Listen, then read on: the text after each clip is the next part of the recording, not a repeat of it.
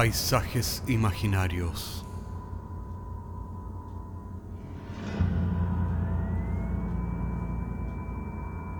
Una producción Cortés Rojas.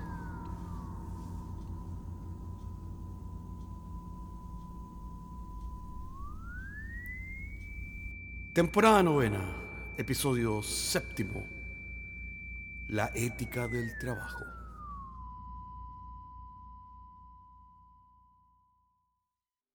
Para muchos el trabajar en una oficina es un aspecto meramente adicional de la vida. Pero la verdadera ética del trabajo es que el deber está por encima de todo lo demás y no existe excusa en este mundo para no cumplir con tu deber.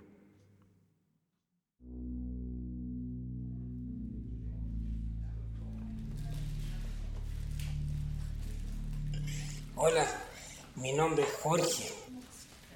Eh, bueno, yo soy nuevo en esta empresa. Este es mi primer mes. Yo llegué aquí junto con Mirna, a este conjunto de oficinas. Bueno, esta es una empresa donde todos conocen al gerente, pero nadie conoce al dueño. Nunca nadie lo ha visto.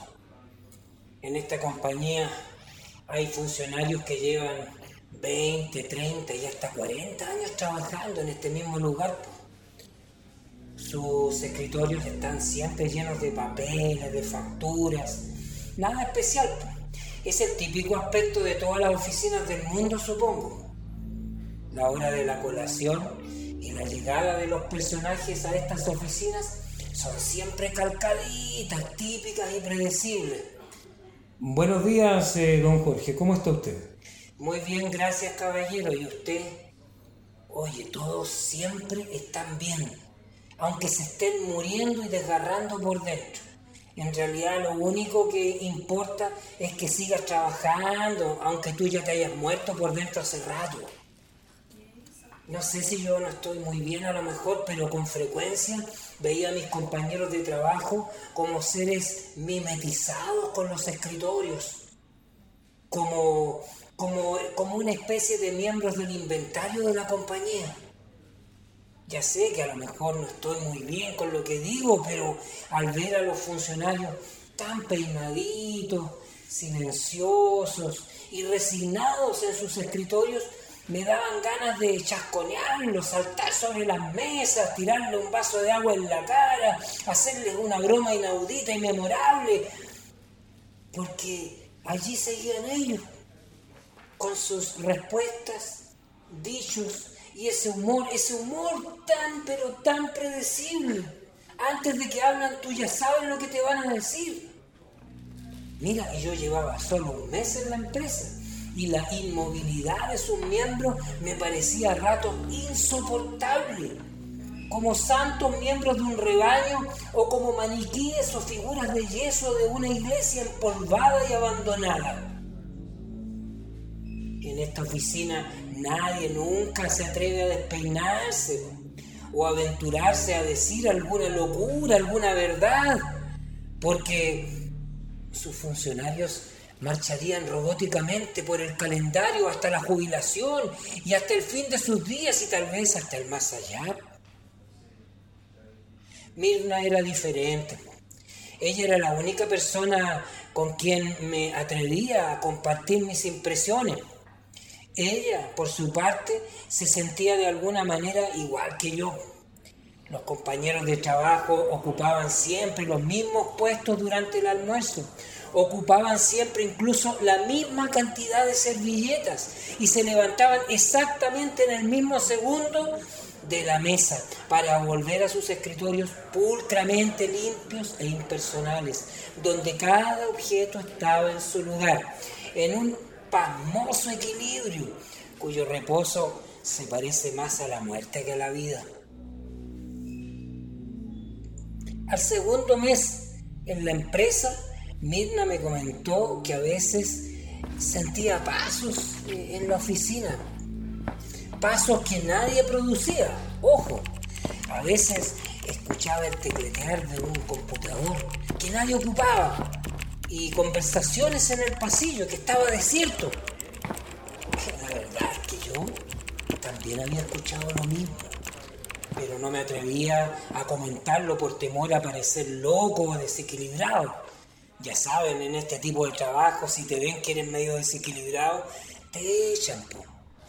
Por suerte, Mirna había sido la primera en decirlo, ya que esto me estaba dando un gran alivio, ya que de alguna manera me confirmaba que aún estaba acuerdo, pese a la desequilibrante monotonía de la oficina. Y por último, mira, si estaba loco, la sola confesión de Mirna me hacía pensar que ya éramos dos locos y por lo tanto ya no estábamos solos.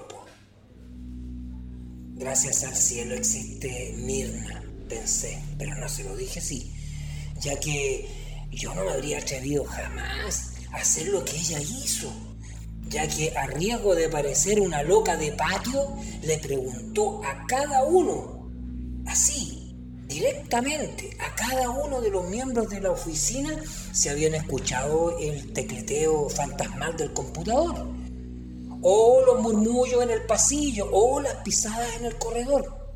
Oiga, y aquí viene lo increíble. Ustedes no me van a creer, ¿ah? pero para sorpresa de Mirna y yo, los funcionarios dijeron que estaban acostumbrados a esos sonidos y que esos sonidos los hacían los colegas de ellos que ya habían fallecido en la oficina y que no nos preocupáramos porque eso era normal. Y después de decir eso, ¿Qué creen ustedes? Agacharon sus cabezas y se volvieron a poner a trabajar y no los pudimos sacar de ahí. oye, yo no recuerdo si para nosotros fue más insólita la confesión de los funcionarios. Claro, o su actitud indiferente frente a aquellos hechos francamente paranormales. Pero Mirna Mirna, Mirnita, no se quedaría en modo alguno tranquila, era una mujer de armas tomar, po. ella era un ser vivo. Y si los miembros de la oficina yacían indiferentes frente a lo extraordinario e inexplicable, eso sería su problema, dijo la Mirna. Lo que soy yo, dijo, voy a tomar cartas en el asunto. De manera que se contactó, adivinen ustedes, con una famosa psíquica, una que había incluso salido en televisión, de esas mujeres que son sensibles a los fenómenos paranormales. Ella, la psíquica, aceptó venir a la oficina durante la noche. Milna y yo, por nuestra parte, nos justificaríamos ante el gerente que tomaríamos aquellas horas extra para ponernos al día frente a la creciente carga de trabajo y alinearnos con el rendimiento de nuestros compañeros de trabajo, de equipo, que eran todos trabajólicos. De esa manera quedaríamos como los chicos buenos pues, y eficientes de la oficina. Y por otra parte, podríamos investigar lo que realmente nos importaba. Sí, lo que estaba ocurriendo en la oficina. Ya que, para ser claros, Mirna y yo habíamos encontrado desde el primer momento todo, todo, pero todo, funcionarios incluidos, un lugar extraño, un lugar extremadamente, ¿cómo decirlo?, entre comillas, normal. Tanto es así que llegaba a ser anormal. Claro. Bueno, la señora Carla, la señora psíquica, llegó a la medianoche a la oficina. Sabíamos que ella tenía también un programa de radio, que había hecho cursos de parapsicología en la universidad y que había declarado en una entrevista tener una condición hipersensible desde niña que le permitía entrar en contacto con entidades extracorpóreas. Carla se sentó y puso sus manos sobre la única mesa redonda que había en la oficina. Mirna y yo hicimos lo mismo para estar a tono, mientras ella parecía murmurar una especie de oración que conseguía ensimismarla y como que la introducía en una especie de estado de trance que le permitía comunicarse con aquellas presencias invisibles que nosotros habíamos sentido pero que no lográbamos explicar. La señora Carla comenzó a temblar, como un show, ¿ah? Sí, al tiempo, yo esto lo había visto en las películas nomás, al tiempo que murmuraba palabras incomprensibles en un idioma raro, y, movía la cabeza en círculo, así, aquí, allá, allá, como siguiendo una melodía que solo ella podía escuchar. Mirna y yo estábamos nerviosos ya, y bueno, ella terminó de improviso la sesión y la señora Carla se levantó y se comportaba en forma nerviosa, errática, no miraba los ojos. Eh, era obvio que lo único que quería era huir de la oficina. Así que no la retuvimos más.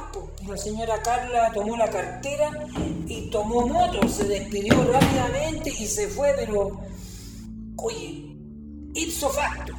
Sí, se fue sin mirar para atrás. Sí, así fue. Lo malo que a nosotros nos dejó con, una tremenda pregunta. ¿Qué es lo que ocurrió si no explicó nada?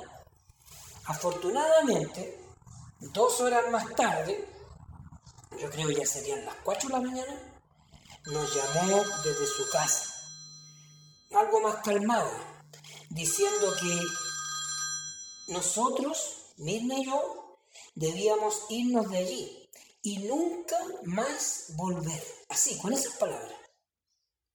Sí, dijo que, no sé, que la oficina esta era un lugar lleno de muertos en vida. Yo le estoy repitiendo lo que ella dijo, ¿ah? porque lo escuchamos, lo grabamos y, y yo me lo aprendí hasta de memoria. Dijo que eran las personas que trabajaban ahí eran fantasmas, que durante años no sabían hacer otra cosa que trabajar para la empresa. De la empresa dijo que en realidad la empresa era una entidad espiritual que succionaba el alma de los funcionarios. Yo le dije, bueno, pensé yo a media novedad, yo creo que todas las empresas hacen lo mismo, le succionan el alma a los funcionarios. Pero ella me dijo, Jorge, esto es diferente, esto es literal. Sí, pero yo, yo sé que la explotación y toda la cosa. No, no, no, Jorge, estamos hablando de una empresa que le succiona el alma en vida y más allá de la vida. Ah, no, pues ahí sí que yo pues yo, ¿cómo tanta maldad? Pensé yo. Sí, pues me dijo, de manera que estos desdichados, eh, refiriéndose a los trabajadores de la empresa, eh, estas desdichadas criaturas continúan incluso después de su fallecimiento repitiendo los mismos gestos automáticos una y otra vez sin esperanzas ni discernimiento alguno. Muchos de estos fantasmas son funcionarios que han jubilado hace largo tiempo, pero que vuelven en sueños a la oficina para seguir trabajando maquinalmente sin parar. Otros, la mayoría dijo, son funcionarios fallecidos que deambulan inconscientes por las oficinas como autómatas programados por la empresa a la cual han ofrendado en el altar del trabajo sus vidas al costo de perder todos sus sueños, sus anhelos, sus vidas privadas. Si yo fuera ustedes, no volvería jamás a ese horrible lugar donde los seres humanos entregan sus vidas, chiquillos, sus vidas, a una entidad llamada la empresa, la cual los parasita durante todas sus vidas hasta robarles toda iniciativa, todo lo que hace que un ser humano sea un ser humano chiquillo, sus anhelos, sus deseos de cambio, sus deseos de aventuras, a precio de qué? De obtener una estabilidad laboral, una sola de confort, cuyo precio final es tu alma, chiquillo y tu libertad. Si yo fuera ustedes, les repito, huiría en el acto de ese lugar. De ese lugar, porque ese lugar les va a consumir el alma, chiquillo, para convertirlos en casas vacías, fantasmas sin voluntad. Dijo esto y colgó. Colgó el teléfono sin esperar respuesta y nada. Mirna y yo nos miramos desconcertados, sorprendidos, sin saber qué hacer. Bueno, pero en todo caso, dije yo, lo que dijo la señora Carla confirma todo lo que habíamos conversado con Mirna. Si desde el primer momento esto nos pareció absolutamente raro. ¿No te acuerdas? Sí, sí, dijo ella. Pero ya no sacamos nada con irnos porque ya son las 7 de la mañana y ya llegan, tú sabes que llegan una hora antes estos funcionarios extra correctos y extra eficientes, porque ya está amaneciendo, así que tenemos que quedarnos acá y hacer como si nada. Sí, van a llegar los muertos en vida, como todos los días a trabajar a la oficina. Sí, así va a ser. Sí, o sea que nosotros habíamos trabajado todos estos meses con fantasmas y ahora lo habíamos descubierto finalmente. Pero Mirna me dijo, este es el momento, Jorge. Mira, por estúpido y ridículo que te parezca, tenemos que enfrentar dignamente esta insólita situación. Tenemos que armarnos de valor, Jorge. Sí, yo sé que a ti te da miedo. Sí, pues me da miedo, pues Mirna, pero tú tenés más, tú soy más valiente, tú, yo, yo, yo saldría huyendo al tiro. Sí, pero tenemos que renunciar con dignidad, Jorge, a este trabajo rutinario y roba almas para recuperar nuestra humanidad. Y no sin antes hablar con los fantasmas de la oficina. Ya que, Jorge, por favor, no pienses tanto en ti, sensibilízate, piensa en ellos. Lo más seguro es que ellos ni siquiera se hayan dado cuenta de su fallecimiento ¿Acaso nuestras palabras puedan ser para ellos una luz en la oscuridad que les guíe hacia la liberación final de ese estado de zombies en el cual se encuentran? Bueno, ya, pues Mirna, tú, bueno, tú, hagamos lo que tú decís. El primero en llegar fue el señor Hardwork, seguido por la señorita Woolholic. Luego de las rutinas de siempre, se pusieron a hacer lo único que siempre hacen, pues. imagínense ustedes. Se pusieron cabeza agachada a trabajar. Y ahí fue cuando Mirna les pidió un segundo de su atención. Claro, los fantasmas la miraron totalmente desconcertados. Primera vez que alguien interrumpía eh, el sagrado trabajo de todos los días. Y la Mirna les dijo, sabemos que nadie les había dicho lo que nosotros les vamos a decir reconocemos que nos costó un tiempo, nos costó un mundo darnos cuenta de su verdadera naturaleza, estimados colegas. Tuvimos incluso que llamar a una psíquica para averiguarlo, pero ahora estamos seguros, Jorge y yo. Ya sabemos lo que ocurre aquí. Y lamentamos decirle la verdad, pero es mejor que lo sepan a que sigan viviendo engañados por toda la eternidad. Sin más preámbulos y con todo respeto, con todo respeto, lamentamos decirle, ay Jorge, me da, me da miedo decir lo que les tengo que decir. Bueno, ya, lamentamos decirle que ustedes están muertos, sí, están muertos, y que deben volver al infinito, que es su verdadera morada a la cual pertenecen, para que abandonen de alguna vez esta existencia falsa, miserable y fantasmal a la cual los tiene sometido la empresa. Mirna no había terminado de hablar cuando como que de repente, y esto yo no me lo esperaba, fue interrumpida ya eh, por el más humilde de los empleados, pero que sacó una voz que, oye, era como otra persona, el señor Harvard, la, la enfrentó y le dijo, Discúlpenos, señorita Mirna, pero lo que usted no sabe es que todos los que estamos aquí sabemos que estamos muertos. Pero eso no es motivo para dejar de trabajar, ¿qué se cree usted? En realidad, y dicho de otra forma para que el par de flojitos entienda, no es excusa el estar muerto para dejar de trabajar. Ahora, si nos disculpan, señorita Mirna, señor González, deseamos continuar trabajando.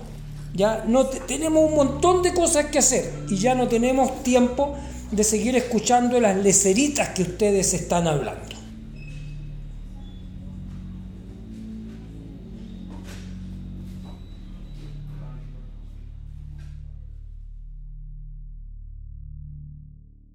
Y cuenta la leyenda que la atención al público de aquella empresa atiende las 24 horas del día, todos los días del año. Porque es evidente, no hay ninguna excusa para no hacerlo. Hasta la próxima semana.